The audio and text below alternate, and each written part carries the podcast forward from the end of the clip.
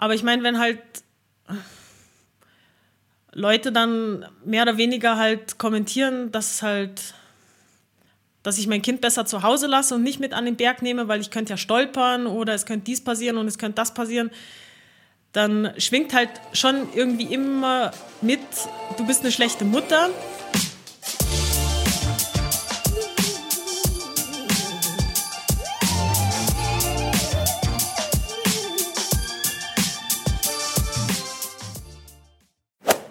Gleich geht's weiter mit dem zweiten Teil, mit den Berghasen. In der ersten Folge hatte ich die beiden Freundinnen und Sportwissenschaftlerinnen, also die Susi und die Froni, vorgestellt. Sie sind echte Expertinnen, was den Bergsport angeht. Wir sprechen dann gleich kritisch darüber, welche Verantwortung sie als naturliebende, Achtung, Bergfluencerinnen haben wie sie das große Wachstum im Autobereich sehen und ob sie im Urlaub ans Meer oder in die Berge fahren. Dreimal darfst du raten. Viel Spaß mit dem zweiten Teil. Ist es halt natürlich auch für mich als Mama manchmal schwer, mit der Kritik umzugehen. Also ich glaube, da ja, brauche ich noch ein bisschen eine andere innere Haltung, dass ich das besser an mir abprallen lassen kann und dann schätze ich, dass ich da irgendwo einen guten Kompromiss finde. Gab es da so viel Kritik? Und worin, worin, worin bestand diese Kritik? Ähm, also es sind natürlich immer nur wenige Kommentare, aber ich meine, wenn halt Leute dann mehr oder weniger halt kommentieren, dass halt, dass ich mein Kind besser zu Hause lasse und nicht mit an den Berg nehme, weil ich könnte ja stolpern oder es könnte dies passieren und es könnte das passieren, dann schwingt halt schon irgendwie immer mit, du bist eine schlechte Mutter. Und äh, gerade in den ersten Monaten ist man ja doch eher relativ unsicher oder wahrscheinlich ist man das die ganze Zeit, weil man möchte ja nur das Beste für sein Kind. Und mh, mm, ja, man hat ja unabhängig davon sowieso schon Ängste, ob man alles richtig macht. Und wenn das dann auch noch Leute ähm, ja zusätzlich da in der Wunde bohren, dann ist das halt einfach unangenehm.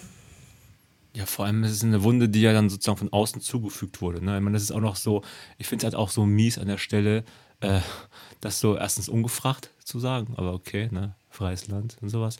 Aber ähm, ich, ich kann es halt, also es ist halt für mich auch schwer zu akzeptieren, dass dann Leute dann sich dann darüber irgendwie meinen, sich darüber stellen zu dürfen, dann ihre ja, ihre merkwürdige Meinung dazu dann so an dir ausleben lassen zu wollen. Ja gut, ich meine, das, das, ist halt, das ist halt einfach ein Aspekt der sozialen Medien, ja. dass jeder frei und ungefiltert ähm, seine Meinung zu Dingen raushaut, ob das jetzt angemessen ist oder nicht.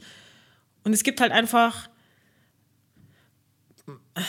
ja Themen, wo das an dir komplett vorbeigeht und du dir denkst, ja, ist mir wurscht, was du denkst.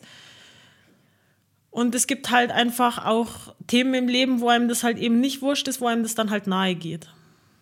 Hm.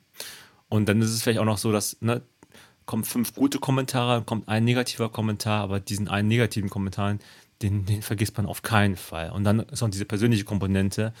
Also das kann ich natürlich gar nicht, also ich werde es nicht nachfühlen können, ähm, aber natürlich äh, als, als quasi öffentliche Person, äh, nicht öffentlich im Sinne von Superstar, öffentlich, aber halt trotzdem, im, wie du schon sagst, im sozialen Medien ist da zum Teil, ähm, ja, ich nenne sie immer die Keyboard Warriors, ja, also die Keyboard-KriegerInnen, ich glaube, es sind aber eigentlich fast nur Männer, ehrlich gesagt. Ich weiß es nicht, äh, in dem Fall. Auf jeden Fall, äh, ja, das ist natürlich nicht schön. Ähm, ja, das wow. Also, ich habe mich jetzt ein bisschen, also nicht überrascht, aber irgendwie, äh, ja, ich, es war jetzt gar nicht vorgesehen, darüber so zu sprechen, aber es tut mir natürlich leid ähm, so, sowas zu hören. Ich hoffe, dass das, dass das irgendwie, dass du da irgendwie eine, so einen Coping-Mechanismus oder sowas hast. Ja, es, also es zieht mich jetzt nicht un übermäßig runter, aber mich man runter. aber man überlegt sich halt dann einfach, ob man noch Lust hat, da irgendwas zu teilen, weil man, hm. weil man sich denkt, ach, ich habe keine, es interessiert mich einfach nicht, hm da jedes Mal mich zu rechtfertigen oder mich damit überhaupt auseinanderzusetzen. Hm. Äh, ja, ich denke halt auch, es ist halt schade für die, die die Inhalte trotzdem gern sehen würden, weil die Froni bekommt ja auch total viele ähm, Rückmeldungen, auch schon während der Schwangerschaft von Müttern oder während Mamas, die das halt total cool gefunden haben, dass sie nur so aktiv war und ähm, die uns dann im Grunde auch echt motiviert haben, das auch zu zeigen. Ähm, aber wie du vorher schon gesagt hast, äh, Namri, einer, ein schlechter Kommentar von 30 äh, ja, vermisst dir dann halt irgendwie die Stimmung und in, innerlich beschäftigt es die halt, äh, obwohl du vielleicht denkst, ja, das ist mir jetzt egal. Aber ja, ich denke, wir sind trotzdem noch relativ ähm, glücklich, in einer glücklichen Situation, weil wir sehr wenig Kritik bekommen. Und ähm, es ist ja auch gut, dass jemand Kritik äußern kann. Ähm, die kommt ja nicht von ungefähr. Die Menschen haben wahrscheinlich auch Bedenken oder halt einfach Erfahrungen gemacht vielleicht ähm, oder wollen uns was mitteilen, weil sie halt Angst haben, dass wir viele, viel Reichweite haben und halt auch einen Einfluss haben, was ja auch stimmt. Und ähm, ja, aber wir passen uns natürlich sicher da, dahingehend an, ob wir solche Inhalte halt dann noch bringen oder nicht. Und für die, die es halt gern sehen würden, ist halt schade. Ja, apropos Kommunikation, mir ist auch aufgefallen, dass ihr bei euren Instagram-Postings manchmal auch auf Englisch was postet. Aber manchmal ist es auch Deutsch. Ist da, ist das, gibt es einen Grund? Oder seid ihr unentschieden? Ja, wir sind ehrlich gesagt immer nur unentschieden, weil ähm, immer wenn wir die Stories zum Beispiel komplett auf Deutsch machen, bekommen wir immer wieder mal ähm, Nachrichten, warum wir nicht wieder auf Englisch schreiben können oder wir sollten auf Englisch schreiben, weil äh, das sind irgendwie Follower aus Norwegen oder so, die halt gern schauen, wie es in Österreich ist und die wollen uns gerne verfolgen und auch was verstehen. Deswegen, ich denke mal, es kann ja jeder Englisch. Ähm, deswegen haben wir uns jetzt dahingehend geeinigt, dass wir einen Großteil von den Instagram Stories halt auf Englisch machen. Und aber immer wenn es irgendwie um Skitouren geht oder um Fachartikel, ähm, die es halt einfach auch um, die wir auf Deutsch auch am Blog haben, beziehungsweise eine Skitour, die bei uns in Österreich ist, wird kaum jemand jetzt unbedingt auf Englisch beschrieben brauchen. Ähm, deswegen haben wir uns entschlossen, dass wir das auf Deutsch machen. Und mittlerweile gibt es ja halbwegs gute Übersetzungsfunktion, ähm, wo man sich ja den, den deutschen Text in, in seine Muttersprache übersetzen lassen könnte. Das heißt, äh, ja, ich schreibe natürlich lieber auf Deutsch als in Englisch. Aber für Stories bietet sich Englisch ganz gut an, weil es einfach knackiger und knapper ist als, als das Deutsche. Da bringt man mehr Infos in kürzeren Wörtern und Sätzen unter. Ja, ich bin da auch äh, viel auf eurem Instagram-Account gewesen, habe natürlich die vielen Bilder angeschaut und dachte auch immer, mein Gott, die sind dort unterwegs, wo äh, ne, andere Leute Urlaub machen. Sieht auf jeden Fall sehr, sehr schön aus, ähm, das anzugucken. Man ist, ich bin auch so richtig reingezoomt gewesen in, in diesen, äh, in diesen ja, Kosmos, mag ich fast schon sagen, weil es halt für mich so unwirklich aussieht. Ich gucke halt hier raus und sehe Berlin. Und es ist halt nicht die Bergwand. Ne? Also, also schon sehr anders. Ähm, wir haben ja auch gerade gefragt, wenn ihr selber Urlaub macht, ne? ähm, was für eine Art von Urlaub macht ihr denn selber? Fahrt ihr dann an den Strand oder fahrt ihr dann wieder in die Berge? Äh, ich habe noch nie einen Strandurlaub gemacht. Einmal, äh, oh. äh, einmal auf Matura-Reise war ich auf Strandurlaub. Seither aus Versehen wahrscheinlich. nee, das war geplant. Aber da wäre ich auch nicht zu viel mehr fähig gewesen. Okay, Aber ähm, na, ich mache eigentlich immer Aktivurlaub. Bergurlaub hauptsächlich. Also jetzt vergangenen Herbst waren wir in Griechenland zum Klettern. Das war total cool. Da hast, hast halt dann beides. Da hast du ähm, den Berg, den Fels und das Meer. Also meistens sind wir dann einen halben Tag am Klettern und dann springen wir noch schnell ins Wasser. Und ansonsten im Sommer mache ich auch Bergurlaub. Da gehen halt dann größere Projekte her, wenn, ja, wenn man einen Berg am, im Kopf hat, der einfach weiter entfernt ist oder wo einfach die Bedingungen ähm, nur zu einer gewissen Zeit gut sind. Und dann planen wir halt den Urlaub so, dass wir da mehrere Touren ähm, zum Beispiel in den Westalpen, in Frankreich oder in der Schweiz machen können. Und meistens mache ich dann auch noch im Frühjahr noch einen Skitourenurlaub äh, ja, dann ist der Urlaubsanspruch eh, eh schon gut aufgebraucht. Und Froni, wie machst du den Urlaub? Fährst du denn an den Strand? Also vorab sage ich nur, ich selber fahre nicht besonders gerne an den Strand, aber es kommt durchaus mal vor. Ähm, nein, also ich habe, glaube ich, auch erst einmal einen Strandurlaub gemacht. Ich glaube, so ähnlich wie Susi. Aber sonst, ehrlich gesagt, auch nur Aktivurlaub. Und also ich weiß nicht, also wenn man sich jetzt zum Beispiel so einen Urlaub auf den Malediven anschaut, das ist zwar immer schön anzusehen, aber ich glaube, ich würde mich da zu Tode langweilen. Der Gag ist ja auch noch, dass man manchmal auch noch so sieht, wie, also in irgendwelchen äh, Baderessorts man da ankommt, Leute sitzen in der Sonne und starren alle auf ihr Handy. Ich mir also, ja, eigentlich, das ist ja eigentlich dann egal, ob du auf Klo sitzt zu Hause, aufs Handy starrst oder auf den Malediven aufs Handy starrst, kommt ja auch selber raus. Im Zweifel hast du Internet, äh, besseres Internet zu Hause. Ich bin da durchaus auch schuldig, ne? Also ich bin, wie gesagt, manchmal mitgehangen, mitgefangen. Das ist halt zum Beispiel auch der große Vorteil, wenn man am Berg unterwegs ist, weil da holt man sein Handy nicht raus, also maximal, um halt ein Bild oder ein Video zu machen. Aber da bist du wirklich im Hier und Jetzt. Da genießt man einfach, dass man da gerade unterwegs ist. Die schöne Landschaft, die Aussicht, die Anstrengung und ja, und die sportliche Herausforderung, aber alles andere zählt in dem Moment nicht ich stelle mir auch gerade vor, jemand hängt an der Klippe und so, ey, Moment mal gerade, ich muss mal gerade auf dem Handy was abchecken. Deshalb mache ich gern Urlaub in der Schweiz, weil äh, da gibt es ja noch Datenroaming. Und das ist unglaublich teuer, wenn du da unabsichtlich irgendwie dein Handy ins Internet Stimmt. einwählst. Und deswegen, äh, kurz vor der Schweizer Grenze wird das in Flugmodus äh, geschaltet, vorher noch die Karten vorgeladen und dann kannst du da eine Woche ohne, ohne Internet verbringen. Das ist total cool. Und ja, es hat natürlich auch Nachteile, aber ja, ich finde das total gut. Einfach irgendwo auf einer Hütte sein oder im Auto schlafen und mal nur so im Jetzt, im Hier und Jetzt leben und schauen, was der nächste Tag bringt und ob äh, alles so aufgeht, wie man es geplant hat. Und wenn es dann mal nicht so ist, schauen, wie, wie schnell und wie flexibel man wieder was umplanen kann und wie viel man sich ärgert, dass das Wetter jetzt doch wieder schlecht wird. Aber ja, das ist einfach, ja, solche Sachen bleiben in Erinnerung und ich glaube nicht, äh, dass mir ein Strandurlaub in Erinnerung bleiben würde, der jeden Sommer die eine Woche genau gleich ausschaut. Ähm, mir geht es einfach schon sehr stark darum, dass ich die Zeit, die ich habe, solange ich einfach auch noch so gut und fit beieinander bin, möglichst sinnvoll nutze. Und das kann ich am Berg einfach am besten, das habe ich für mich herausgefunden. Wie wichtig ist es äh, dir denn, Susi, wenn man am Berg ist, dass, man, dass du den Berg auch erklommen hast? Ist das so eine Art von Gefühl, du hast den in Anführungsstrichen besiegt also du hast diese Herausforderung geschafft oder ist es, ist es gar nicht, spielt das gar keine Rolle? Na, also den, den Berg besiegt man nicht. Das habe ich noch nie irgendwie ähm, für mich erreichen wollen, dass ich einen Berg besiege. Es ist eher ähm, e-, etwas, das man für sich selbst, für sich persönlich erreicht, weil äh, der Berg widersetzt sich ja nicht, weil er, weil er sich widersetzen will, sondern meistens widersetzt sich der, weil man zu schlecht ist oder zu schlecht vorbereitet ist oder weil das Wetter nicht mitspielt, äh, weil man vielleicht konditionell nicht äh, gut beieinander ist oder weil irgendwas anderes technisch nicht passt.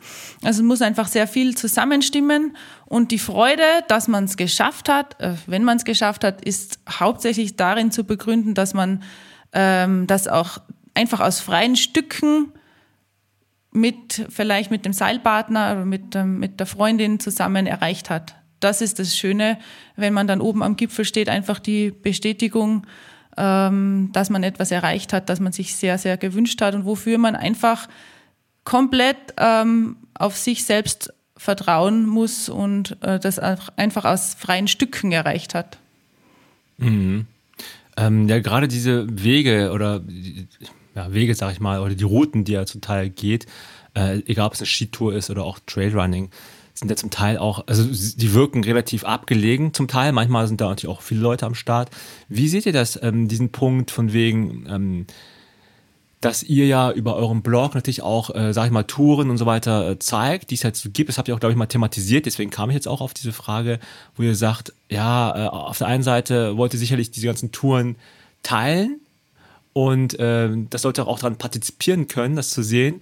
Aber dann gibt es dann wahrscheinlich auch dann diese möchte gern äh, Bergsteigenden, sag ich mal, die dann vielleicht auch noch irgendwie, keine Ahnung, Müll mitbringen oder irgendwie Unfug anstellen, ne? einfach nicht den Respekt haben von der Natur, den man vielleicht auch haben sollte, die dadurch auch vielleicht sich angezogen fühlen. Also ich sage nicht, dass ihr da schuld seid, ne? bitte nicht falsch verstehen. Aber wie, wie geht ihr mit dieser, mit dieser, ja, ja äh, mit der Situation um? Ich hoffe, das habe ich halbwegs klar ausgedrückt. Ja, also das ist für uns schon sehr schwierig, weil es ist halt auf der einen Seite haben wir ja das Problem selbst, dass der Bergsport oder die Bergsportler vor allen Dingen immer mehr zunehmen.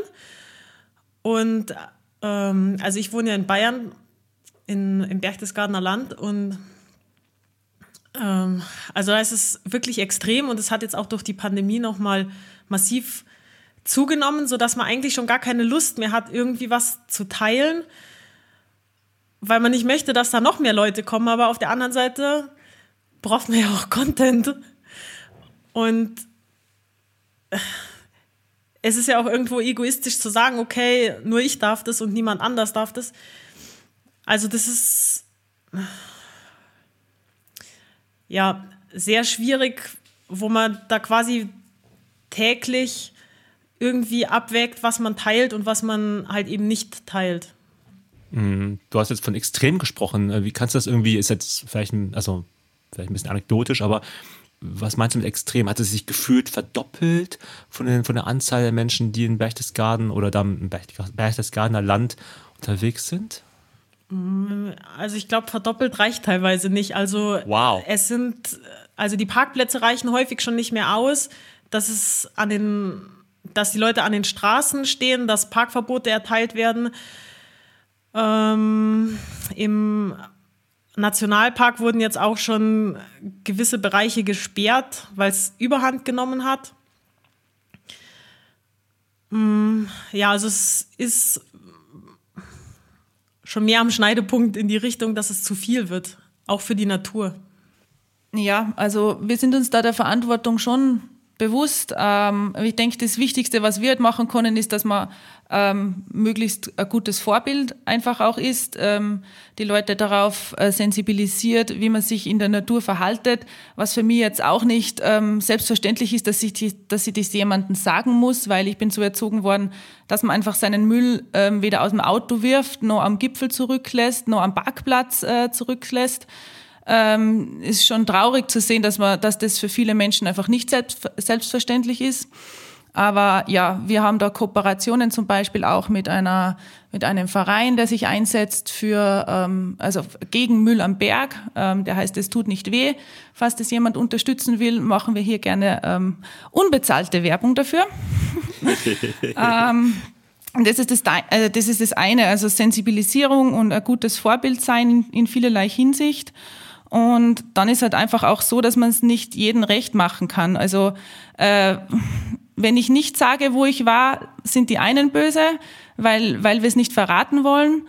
Und äh, wenn ich schreibe, wo wir waren, sind die, die dort wohnen oder denen das ihr Lieblingsberg ist, böse, weil äh, die Angst haben, dass noch mehr Leute kommen. Also wir probieren da einfach irgendwie einen, einen guten Mittelweg zu finden ähm, zwischen Informations- äh, ja, Informationen verbreiten, gute Informationen verbreiten. Wir informieren die Leute auch, wie viel Höhenmeter zum Beispiel bei Natur zurückzulegen ist, ob die schwierig ist, ähm, damit man schon mal filtern kann, ob die für mich überhaupt in Frage kommt. Ähm, weil oft auch die, an uns der Anspruch gestellt wird, äh, dass wir, äh, ja, wie soll ich das sagen, für die Leute entscheiden, was sie für eine Tour machen sollen. Und das können wir ja nicht. Wir können Vorschläge liefern, wir können die Tour anhand von Fakten beschreiben. Und es muss aber im Endeffekt jeder für sich selbst entscheiden, ob er der Tour gewachsen ist. Also äh, wir können ja nicht demjenigen das Denken abnehmen. Wir können Informationen zur Verfügung stellen, aber entscheiden am Berg oder vor, äh, vorweg äh, bei der Tourenplanung, ähm, das muss jeder für sich selbst das, da können wir auch jetzt keine Verantwortung übernehmen oder fühlen uns, fühlen uns auch nicht schuldig, wenn, wenn da ja vielleicht einmal jemand ähm, damit überfordert ist, weil die Informationen, die wir am Blog haben, die stimmen und ähm, das Selektieren oder das Auswählen von einer passenden Tour, das können wir jetzt nicht für einen Einzelnen übernehmen. Das muss derjenige selbst machen total nachvollziehbar. Und äh, vor allem ist es auch äh, für mich zumindest gefühlsmäßig so, dass diejenigen, die am lautesten äh, kritisieren, also gefühlt das Leben immer nur so ein Schwarz-Weiß unterteilen. Und ich denke mal, das Leben besteht eher aus Widersprüchen und aus viel, viel, viel Grauzone. Also das ist äh, nicht so immer so alles so ganz so einfach. Und ich glaube, das Wesentliche ist, da würde ich auch mit dir, also mit deiner, mit deiner Aussage teilen, so sie ist halt, ähm, ja, letztendlich muss man für sich selber auch entscheiden, was da auch richtig und was gut ist. Also ob man es, ob man es wahrnehmen möchte oder nicht, es zwingt ja einen keiner dahin zu gehen. Ähm, ich kam auch auf diese Überlegung auch deswegen, weil, ja, hatte ich eben auch gefragt, Lonely Planet oder Google Maps. Ich weiß nicht, ob ihr Lonely Planet noch kennt. Das ist, ich glaube, viele benutzen es gar nicht mehr. Früher, als ich, früher, als ich noch gebackpackt bin, so äh, durch Südostasien oder keine Ahnung. Ähm, dann hat man halt immer diesen Reiseführer dabei gehabt. Ne? Und dann, für mich war das einfach ein gutes Hilfsmittel. Und so sehe ich das halt auch. Es war ein Hilfsmittel. Und natürlich, im Hilfsmittel stehen Sachen drin, äh, Anführungsstrichen die Geheimtipps, ne? wo dann nachher alle hingegangen sind. Das war dann kein Geheimtipp mehr. Aber irgendwann wusste man das ja auch und war dann irgendwann, war ich dann auch selber so gut durch die Lonely Planet Geschichten erzogen, dass ich mich gar nicht mehr darauf verlassen musste. Das vermute ich halt auch, dass Leute, die sich bei euch informieren, irgendwann selber merken, ey, ich mache einfach meine eigenen Erfahrungen ja, was die Berghasen noch schreiben, ah, interessant, guck mal, wo die auch war, da war, ne? So stelle ich mir vor, aber äh, man muss ja nicht irgendwie eins zu eins dieselbe Route ja nachmachen. Ich, ich finde einfach vom Gefühl her, das sage ich halt als Nicht-Berg-Fan, um es jetzt heute zum dritten Mal zu sagen, äh, durchaus auch so angesprochen, wo ich denke, ah, coole Bilder und irgendwie cool, können wir vorstellen, aber sieht anstrengend aus. Und dann muss ich überlegen, ob ich da jetzt hochkraxeln möchte oder nicht. Ähm, apropos so schöne Bilder, ne? Ich weiß ja auch, dass ihr einen YouTube-Kanal habt. Ähm, ich habe aber auch gesehen, dass ihr den länger nicht mehr bespielt. Ist das jetzt, äh, ist das noch ein Thema für euch, YouTube, oder äh, seid ihr jetzt komplett im Bewegtbild-Bereich bei Instagram Story zu finden? Ähm, ja, das ist ein schwieriges Thema. Also an sich würden wir schon gern YouTube auch noch mit Inhalten bespielen.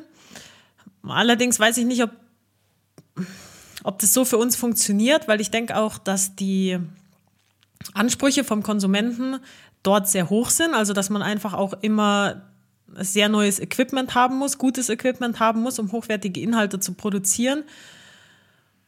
Und ähm, ich glaube, dass es daran bei uns scheitert. Ja, ich denke, das Equipment könnte man beschaffen, aber es ist halt nochmal ein Faktor, ich habe keine Zeit mehr, noch etwas zusätzlich zu machen. Ähm, wir haben den YouTube-Kanal aber trotzdem noch, weil ich denke, vielleicht ist in Zukunft wieder ein Thema, vor allem was hinsichtlich sportwissenschaftliche Inhalte äh, in, im Trainingstherapiebereich, im Reha-Bereich kann man da sicher noch viele nützliche Videos machen. Ähm, was ich halt für mich festgestellt habe, am Berg will ich nicht filmen. Also die Videos, die wir machen für Stories oder mal für ein kurzes Video auf Instagram, dafür brauche ich ja nicht ständig die Kamera heraus haben. Da brauche ich fünf, sechs coole Videos oder gute Videos und die kann ich gut zusammenschneiden. Aber wenn ich jetzt eine Tour wirklich in Videoform hm, beschreiben will, dann ähm, brauche ich durchwegs eigentlich durchgehend eine Kamera. Und das möchte ich für mich am Berg einfach nicht. Ich will da äh, mich auf die Tour konzentrieren und an der Tour Spaß haben und nicht daran denken müssen, oh, wie schaut das jetzt aus, wenn ich es wenn ich's filme oder in welchem Winkel muss ich das jetzt abbilden, dass man es gut wiedererkennt. Ähm, das Beschreiben von der Natur mache ich einfach lieber mit Text, weil die Erinnerung ist dann eh in meinem Kopf gespeichert und zu Hause kann ich es dann äh, runterschreiben und das Ganze nochmal durchleben. Und ich denke auch für einen Konsumenten ähm, ist vielleicht ein geschriebenes Wort besser verarbeitbar als ein Video, weil das kann ich mir ausdrucken. Da finde ich alle Informationen knapp ähm, gesammelt und beim YouTube-Video muss ich vielleicht ähm, wieder vor zurückspulen, wenn ich, wenn ich nochmal was sehen will. Und im, im Blogbeitrag habe ich es halt einfach kurz und knapp beschrieben und gesammelt, die Inhalte. Wäre Frage. Vielleicht müssen wir mal eine Umfrage unter unsere Leser machen, ob sie es wollen oder nicht.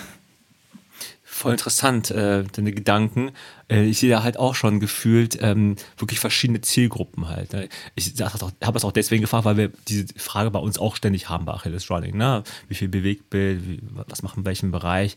Und wie du es gerade beschrieben hast, war, fand ich total treffend. Ne? Du hast diesen einen Informationsbereich, Also so sportwissenschaftliche Elemente, die kann man auch sicherlich cool auf YouTube verarbeiten, aber ihr habt es ja eben auch echt ein paar Mal betont, das verstehe ich ja auch, dass wenn ihr am Berg seid, seid ihr am Berg. Das ist der Moment. Wenn man mit der Kamera rumhantiert, ist es wahrscheinlich A, erstmal total gefährlich, je nachdem. Und zweitens bist du ja nicht mehr im Moment, dann bist du ja woanders, dann musst du ja drüber nachdenken, da bist du auf einmal die Filmerin. Ich kann mir höchstens vorstellen, wenn eine dritte Person da am Start wäre und das euch aufnehmen würde, dann würde es halt gehen, aber das wäre natürlich nochmal noch mal eine ganz andere Situation. Vielleicht kennt ihr den, ähm, den YouTube-Kanal äh, Pushing Limits, das ist so ein äh, Triathlon-Kanal. Die haben echt ganz coole, äh, der ist gar nicht so super riesig groß, aber hat sehr viele äh, Views und auch Anhänger und Anhängerinnen weil die viel über dieses, die haben auch Informationen drin, aber auch viel Emotionales. Also, also ne, dieses Emotionale, so bei so einem Triathlon-Wettkampf dabei warst und auch sehr schnell geschnittene Bilder. Das ist natürlich bei Bergen auch spektakulär. Da würde ich mich auch natürlich unterhalten fühlen. Ähm, aber es ist halt eine hochwertige Produktion. Ne? Die macht man nicht so aus dem Handgelenk und die macht man auch nicht einfach so kurz mal hier ein Video, dort mal ein Video, weil es ist halt eine Heidenarbeit. Das, ähm, ich glaube, wir, die das halt schon mal gemacht haben, die kennen das, ne? Andere Leute sagen dann wahrscheinlich schon mal gerne, wenn man irgendwie keine, das habe ich damals immer, immer mal gehört, als ich mal auf einer Party meinte, ja, machen auch Podcast. Ah ja, Podcast, ganz easy, geht ja auch ganz schnell. nee. Podcast echt mühsam, ne? Also Leute finden Mikrofon, dann Skripten, dann auch noch durchführen, das Schneiden, das muss ja auch noch passieren, das, das geht ja nicht automatisch. Und dann äh, natürlich die, die Werbetrommel rühren im Sinne von kommunizieren, dass man halt äh, einen neuen Podcast gemacht hat und genauso bei diesen ganzen YouTube-Videos. Und das ist ja alles High-End mittlerweile, ne? also in der ganzen Produktion. Ja, ich denke auch, bei Bergtouren bleibt auch häufig überhaupt nicht die Zeit, weil man hat halt ein geringes Zeitfenster, also vor allen Dingen auch bei Skitouren, weil man muss ja für die Abfahrt gute Bedingungen erwischen, zum Beispiel auch im Frühjahr mit dem Firn da, da haben wir einfach nicht die Zeit, da noch groß ähm, ja, fünf verschiedene Einstellungen zu filmen und, und uns ein Drehbuch zu überlegen. Und ja, es ist natürlich auch ähm, für die Freunde oder für unsere Partner nervig, wenn wir am Berg äh, ständig stehen bleiben müssen und das noch äh, filmen. Also das kann ich mir für mich persönlich auch nicht vorstellen. Und der zweite Grund, äh, weshalb ich das nicht machen will, ist, äh, weil jedes Ding, das ich zusätzlich am Berg mitnehmen müsste, mich nerven würde. Also mir ist einfach wichtig, dass mein Equipment leicht ist, dass ich möglichst wenig ähm, sinnlose Gegenstände im Rucksack mit habe und mich voll und ganz auf mein Bergerlebnis konzentrieren kann. Und wenn ich das dann in einen Blogartikel verarbeite, da steckt übrigens auch sehr viel Arbeit dahinter. Also es ist sicher mindestens gleich aufwendig wie ein YouTube-Video schneiden, äh, weil der Text äh, natürlich auch geschrieben werden muss. Aber für einen guten Blogartikel äh, brauche ich vielleicht fünf, sechs coole Bilder. Und die mache ich natürlich während der Tour schon, aber das würde ich auch machen, äh, wenn ich keinen Blog hätte, weil es fotografiert ja fast jeder. Ähm, während der Tour mal, äh, wenn er was schön findet und schickt es halt dann vielleicht seiner Mama und ich schicke es meiner Mama und dann mache ich noch einen Blogbeitrag draus. Aber genau. Also Faktor Gewicht ist das nächste und ähm, ich würde jetzt da keinen zu nahe treten, aber ich finde, es schaut doof aus, wenn ich auf einer Skitour ständig mit einer GoPro am Kopf herumrenne. Und beim Trailrunning geht es eh nicht. Ähm, meine, wisst ihr eigentlich, das, das ganze Gespräch verlief heute anders als geplant. Ne? Ich hatte eigentlich eine Eingangsfrage, das mache ich immer und danach ist so ein bisschen halb free-flowing, also Mindmap-mäßig. Meine erste Frage war eigentlich gewesen, die stelle ich jetzt so gegen Ende unseres Gesprächs, ob ihr auch mal auf der Straße laufen geht. äh, ja, also vor allen Dingen ich, die Susi eher nicht, weil die laufen ja um ein Vielfaches weniger toll findet wie ich. Aber ich komme von der Leichtathletik und ähm, bin halt quasi eher auf, auf Umwegen zum Trailrunning gekommen. Und daher laufe ich eigentlich immer noch sehr gerne auf der Straße, vor allen Dingen, weil es halt einfach eine super einfache Möglichkeit ist, seine Ausdauer zu trainieren und auch das Trailrunning und auch das Skitourengehen sehr viel davon profitiert. Ja, genau, ohne geht für mich nicht. Was hast du denn gemacht in der Leichtathletik? Ähm, Mittelstrecke. Okay. Weißt du, hätte ich mal bei meinem ursprünglichen Plan bleiben sollen und die erste Frage am Anfang gestellt, hätte man das auch chronologisch ein bisschen nachvollziehbarer gestalten können. Das muss ich auf meine Kappe nehmen. Ja, aber du siehst, es ist kein Skript nötig. Das kannst du nee. nichts mal sparen. Ja. Red einfach so, wie du willst. Ähm, noch eine Sache, apropos, also äh, apropos äh, Mittelstrecke oder überhaupt laufen gehen, natürlich äh, und, und, Wintersport, ne, die drei Sachen. Ähm, da der Gedanke, den ich jetzt hatte, äh, um nochmal auf diese Geschichte von vorhin zurückzukommen, wo ich so, äh, ich werde nie mehr in meinem Leben auf die Skier steigen oder Snowboard. Das ist, das ist darf ich an dieser Stelle an die alle, an all diejenigen, die es nicht interessiert, verkünden. Äh, Namri wird das nicht mehr machen. oh, gefährlich. Meine dritten Person über sich selbst redet, ist immer gefährlich. Ähm, aber ich glaube, ich glaube, Langlauf könnte mal was werden. Und da, äh, ich, ich gehe ja schon regelmäßig laufen, ne? Ich glaube, Langlauf, ist das was, was äh, so für uns ähm, Hauptlaufende äh, so am, am nächsten liegen würde, wenn man im Wintersport unterwegs wäre?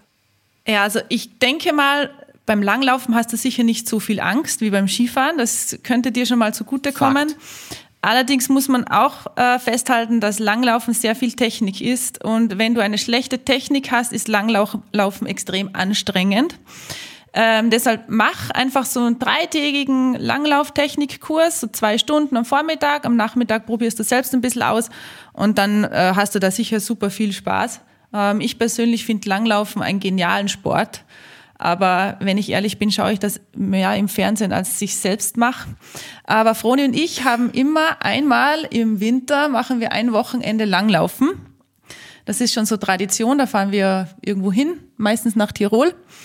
Und einmal waren wir in der Steiermark und da gehen wir dann langlaufen ein Wochenende. Und wir finden das immer total cool, weil wir haben im Studium schon die Langlauftechnik gelernt und da frischen wir das immer wieder ein bisschen auf, dass wir das, dass wir das nicht komplett verlernen. Und ähm, Langlaufen ist ein extrem cooler Ausdauersport, ähm, wo du im Grunde den ganzen Körper betätigst und ähm, auch viel für den Rumpf und für den Oberkörper mitmachst durch den Armeinsatz.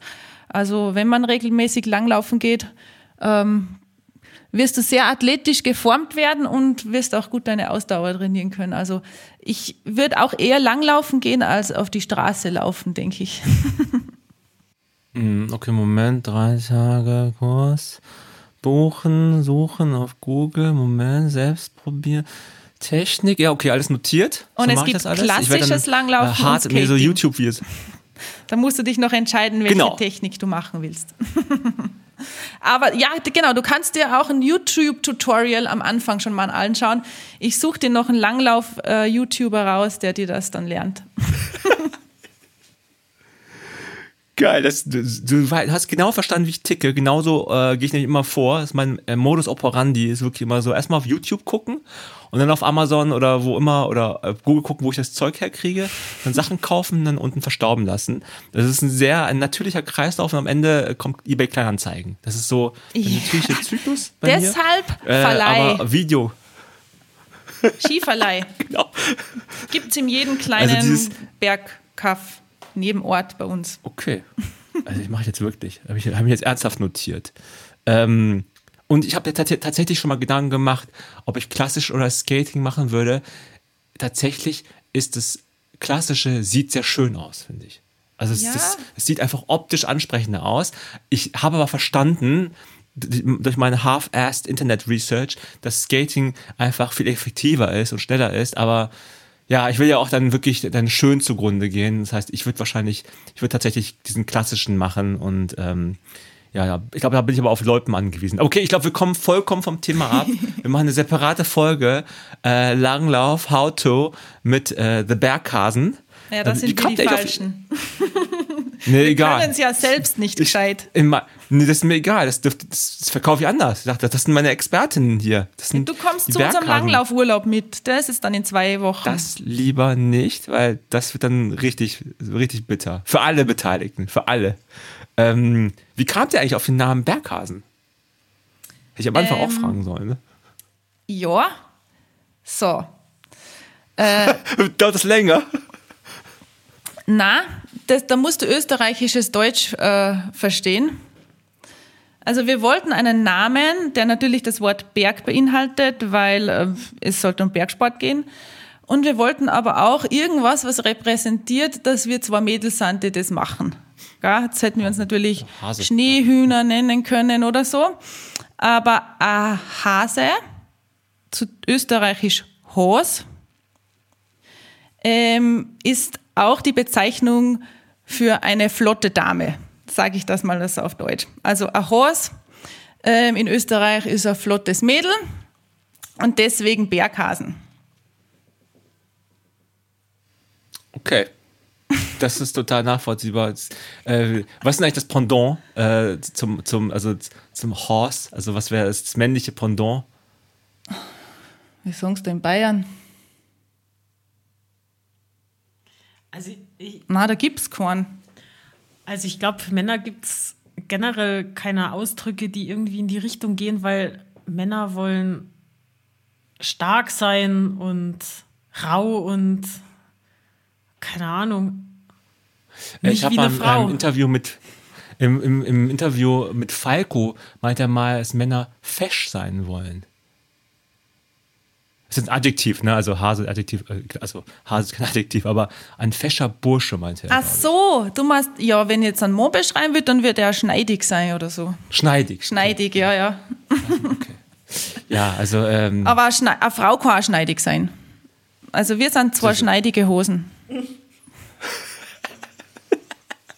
Ich finde, das ist ein sehr, sehr gutes Schlusswort. Also fast Schlusswort, denn am Ende noch zwei Sachen. Natürlich die klassische Frage ist, was bringt die Zukunft noch? Habt ihr da, seid ihr so, ihr habt ja eben auch über das Planen gesprochen, dass ich einfach vermute, ihr plant vielleicht auch gerne oder zumindest, wenn's unter, wenn ihr unterwegs seid. Gibt es denn noch große Pläne? Also was vielleicht auch irgendwie Wettkämpfe? Das haben wir jetzt heute komplett ausgeklammert. Das heißt, das müssen wir nachholen irgendwann mal anderen Mal.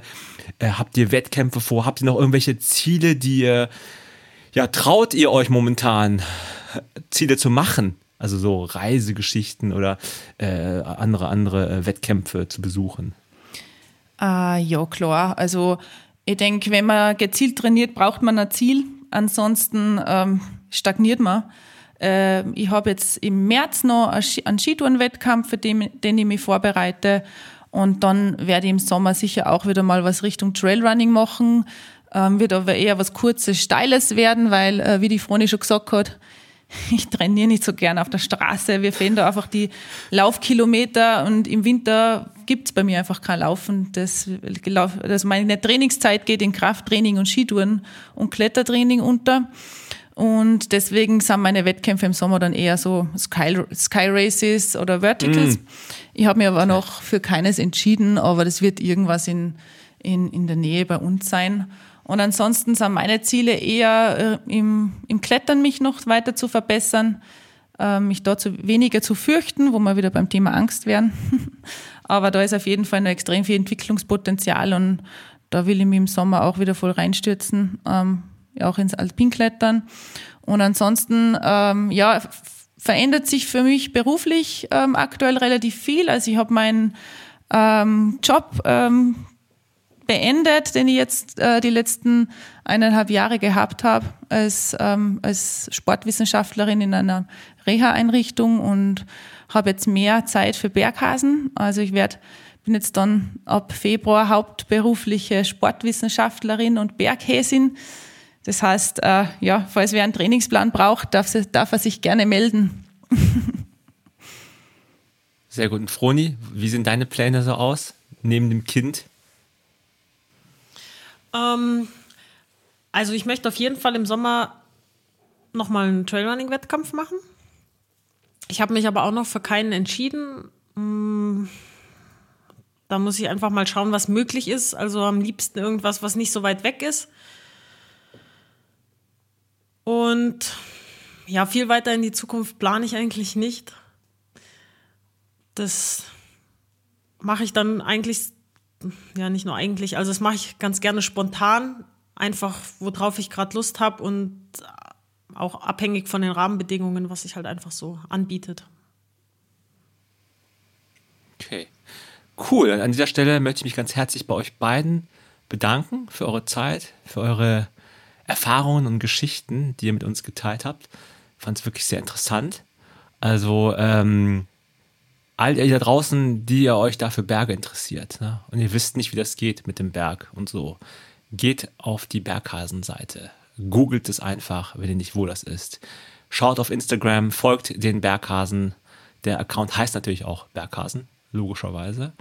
Und folgt am besten. Folgt am besten uns auch, wenn ihr es noch nicht tun solltet. Schande über dein Haut.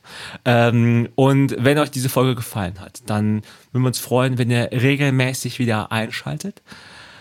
Und äh, am Ende bleibt mir nur noch übrig, nochmal Danke zu sagen an die Berghasen und ähm, anstatt äh, Langlauf machen wir einfach schön Urlaub auf Malle. Und dann, das kann ich am besten. Das, das kann ich euch zeigen, wie das geht. Und den Rest, Nee. ja, in der Theorie dann halt. Nicht den einfachen Weg wählen. Ciao und keep on running. Servus. Pfiat.